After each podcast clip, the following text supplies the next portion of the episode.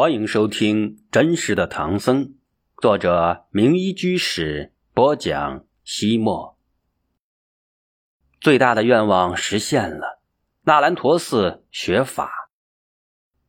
菩提树下，玄奘哭，乃是积累多时的情绪总爆发，五味杂陈，百感交集，因此他哭得天昏地暗，哭得肆无忌惮，哭得泪水滂沱。此时恰逢下安居结束。数百比丘僧来菩提树下礼拜圣迹，他们见玄奘悲痛不已，也跟着无耶流泪。一时间，菩提迦也大放悲声，哭成一片。在佛陀觉悟的菩提场，玄奘总有一种如梦似幻的感觉，身体轻飘飘，似乎从大地深处升腾起一股气息，注入了他的心灵之中。他在这里流连了将近十天时间。一一礼拜那些圣迹，到第十天，依依不舍的玄奘刚要向摩羯陀国的故都王舍城走去，却被四位法相庄严的高僧拦住了去路。这四位大德来自那兰陀寺。自从进入印度境内，玄奘参拜寺院，寻访高僧，探讨学术，以其虔诚的佛教信仰、丰富的佛学知识、谦逊的求学态度。很快就传遍了印度的佛教界。随着他的游学范围越来越广，名声也越来越大，早已成为家喻户晓的人物。他曾多次言明，自己此行的目的就是到那兰陀寺取经学法，因而那兰陀寺也早已经知道了他的来意，并关注着他的行踪。菩提迦也距离那兰陀寺只有几十公里。因此，当玄奘来到菩提树下的消息传回之后，那兰陀寺立刻派出四位德高望重的高僧前来迎接玄奘。本来，玄奘计划游历王舍城，参拜竹林精舍、灵鹫山等佛陀圣迹之后，再到那兰陀寺求学。现在，那兰陀寺既然派人前来相迎，他便改变了行程，向他三年多来朝思暮想的。圣地进发，那兰陀寺位于中印度摩羯陀国王舍城北方，是全印度的最高学府。全寺分为八大院，僧徒长达万人。这里是唯识学派的中心，所以大成有宗的著名论师都曾先后在此讲学，或担任本寺住持。很多著名的印度佛教大师都在这里学习过。如龙树菩萨、无著、世亲等。玄奘到达印度的时候，那兰陀寺正处在全盛时期。在长达几百年的时间内，这里不仅是佛学中心，而且是全印度的学术中心、文化中心。寺内藏书十分的丰富，有三座大型的图书馆，分别叫宝云、宝海、宝阳。从名字就可以看出其藏书的丰富程度。除佛教经典之外，还有许多天文、地理、医药、技艺等等各方面的书籍，可以说是应有尽有。而且这里的学风极其开放，不论是何种学派，只要你有真才实学，都能够在这里找到一席之地。教学的内容并不局限于佛教的大乘、小乘之学，因此很多非佛教徒也在这里学习。数量甚至比僧人更加庞大。摩羯陀国国王为了保障纳兰陀寺的物资供应，拨出了一百多个村镇的收入作为这座寺院的日常费用。另外，有两百多个村镇供给僧人们饮食，所以这里的学人衣食无忧，尽可安心学习。现在，这座享誉全印度的最高学府，为了一个来自东土大唐的僧人。居然派人专程到几十里之外的地方迎接，这是何等的礼遇啊！可见玄奘在印度已经赢得了崇高的声誉。第二天，玄奘到达了家村，这是穆建连尊者的故乡。玄奘在穆建连舍利塔院暂歇时，有两百多名僧人，一千多名信众，手持香花、闯幡、宝盖，组成庞大的欢迎队伍。前来迎请，他们围绕着玄奘施礼赞叹，散花供养。随后，他们浩浩荡荡的簇拥着他前往纳兰陀寺。在纳兰陀寺门前，一个更正式、更盛大的欢迎仪式在等待着他。此时，寺里僧众集合列队，在山门前等候欢迎。四位高僧把玄奘引荐给寺中的主要知识，随后一行人在花雨缤纷中拔臂而行，相随入寺。四方在寺主的座位旁特别安置了一个庄严的法座，请玄奘升座。玄奘入座之后，众人才依次坐下。从这一刻起，三十二岁的大唐僧人玄奘成为纳兰陀寺的一员。此乃贞观五年十月的一天。接下来，玄奘梦寐以求、盼望多年的时刻到来了。纳兰陀寺选拔出二十位年纪与玄奘相仿。纳兰陀寺选拔出二十位年纪与玄奘相仿、精通经律、长相端庄、仪表威严的高僧，陪同他前去拜见正法藏戒贤大师。戒贤乃当时全印度最著名的高僧，那兰陀寺的住持，瑜伽宗的宗主。玄奘到来之时，他老人家已经一百零六岁高龄了。大家出于由衷的尊重，从不直呼其名，但号为正法藏。戒贤对玄奘来说如雷贯耳，仰慕已久。远在中国之时，他就不止一次听那些从印度到长安的。范僧说起他，就是为了向他老人家求法，玄奘才不远万里、九死一生的来到这里。玄奘最大的愿望就是从戒贤大师修学佛法，以解开那些困扰中国佛学界的难题。现在有缘觐见，梦想成真，他自然是百感交集。玄奘依照印度拜见和尚的大礼，西行肘部。头面立足，问候赞叹，行弟子之礼已毕。戒贤大师令人广设床座，让玄奘以及陪同他前来的众僧就坐。随即，大师问玄奘从哪里来，玄奘合掌恭敬答道：“从大唐来，与医师学瑜伽论。”没想到这样一句很正常的回话，却让戒贤这位饱经沧桑的百岁老人。突然流下了滚滚热泪。究竟是什么缘故，让戒贤这样一位法相庄严的得道高僧当众潸然泪下呢？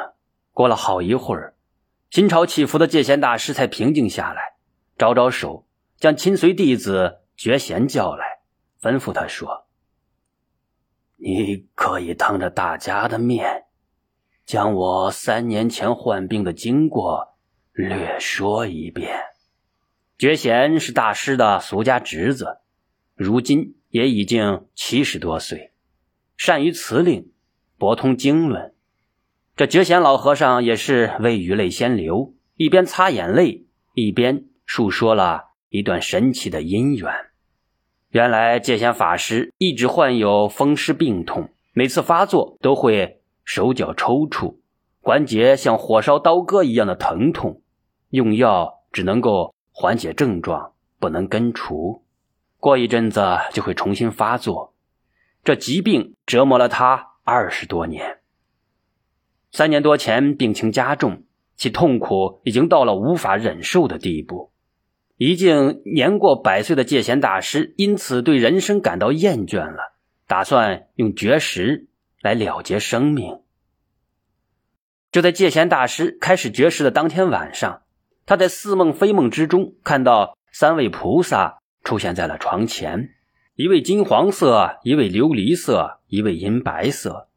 他们相貌端正庄严，雍目非凡。那金黄色的人说：“你想舍弃自己的生命吗？”佛经上只有说身是苦本，却从来没有叫人自觉。你在过去世中曾经当过国王。使国内的人民遭受了许多的痛苦，所以今生才会招感这样的苦报。比丘自杀是犯戒行为，不但不能够消除罪业，反而会增加恶因。现在你应该反思自己宿世的罪业，诚心忏悔，才能够减轻痛苦。你甘心忍受广宣经论，罪业自然会消灭。戒贤听了，赶紧下床礼拜。那金黄色的人指着琉璃色的人说道：“你认识他吗？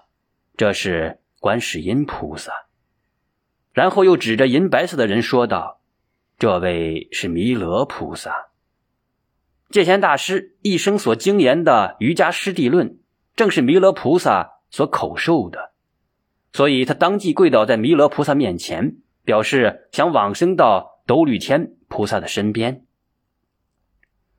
不知将来能不能实现这个愿望？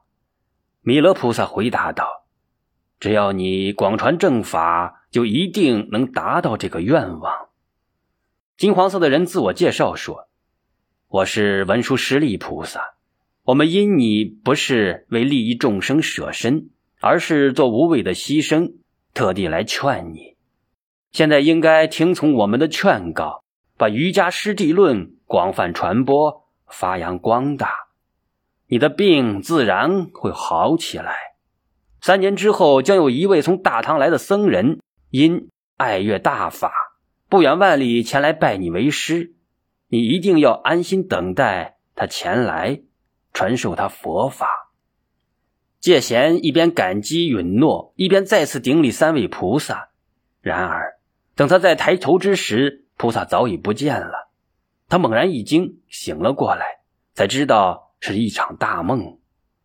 从此以后，他的病慢慢好起来了，现在早已痊愈。觉贤法师讲完，在座僧众唏嘘不已。也惊叹不已，玄奘更是悲喜交集，连忙再度顶礼戒贤大师，说道：“果真如此，弟子当尽最大的努力学习，请大师慈悲摄受，严格教诲。”戒贤大师非常高兴地答应了玄奘的请求。老和尚想了想，又问玄奘在路上走了几年时间。玄奘回答说：“三年多。”如此，正与戒贤大师三年多前的梦境相符。那情景真的是梦吗？不管如何，戒贤大师明白，玄奘就是他一直在等待的大唐僧人。为了让这位来自大唐的僧人在寺中安心学习，纳兰陀寺在各个方面都给予玄奘方便。玄奘没有入住普通的僧舍，而是直接被安排到戒日王院的四楼，也就是。觉贤法师的楼上，一般来说，住在楼上要比住在楼下尊贵。玄奘一来就能住在觉贤的楼上，可见纳兰陀寺对他的重视，并且仅仅过了七天，玄奘初步显露的才学让那兰陀寺对他进一步的刮目相看，于是又把他安排到了戒贤大师的老师法护菩萨故居北面的精舍里，这里。每日的供养更加丰盛，并派了四个仆人照顾他的起居。如果玄奘要离开寺院外出游历，会特地提供给他大象代步。在印度，只有最尊贵的人才能够乘坐大象。这样的待遇，在那兰陀寺主客僧一万人中，连玄奘在内，一共也只有十人而已。玄奘之所以能在那兰陀寺得到最高规格的待遇，并非因为他是来自遥远外国的客僧，而是凭着真才实学。在那兰陀寺一万名僧人之中，精通经论十二部者有千余人，精通三十部者有百余人，精通五十部者，包括玄奘，只有十人。也就是说，玄奘这个来自大唐的僧人，从进入纳兰陀寺大门之时，就已经位居十大高僧之列。要知道，纳兰陀寺道风高峻，学术气氛浓厚，寺内高僧大师无数，几乎云集了世界各地顶尖的佛学研究者。想在这里出类拔萃，谈何容易？甚至想作为一个普通学僧进入纳兰陀寺，都非常的艰难。这里连看守寺门的僧人都经过了多年的学习。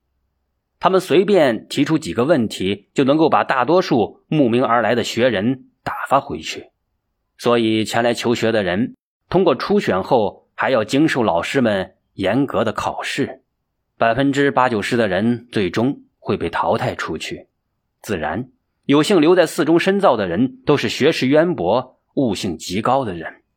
玄奘在那兰陀寺安顿下来之后，先到王舍城以及那兰陀寺附近观礼圣迹，一一朝礼之后，玄奘回到寺中，准备开始修学授业。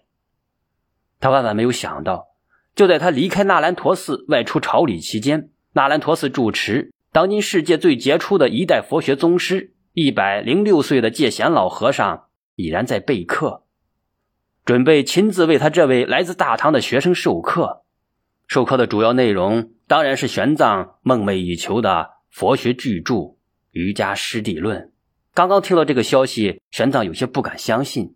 他知道，因为年老体弱。戒贤大师已很久没有亲自讲经了，甚至连向位列十大高僧的狮子光，也仅仅听老和尚讲过半部的《瑜伽师地论》。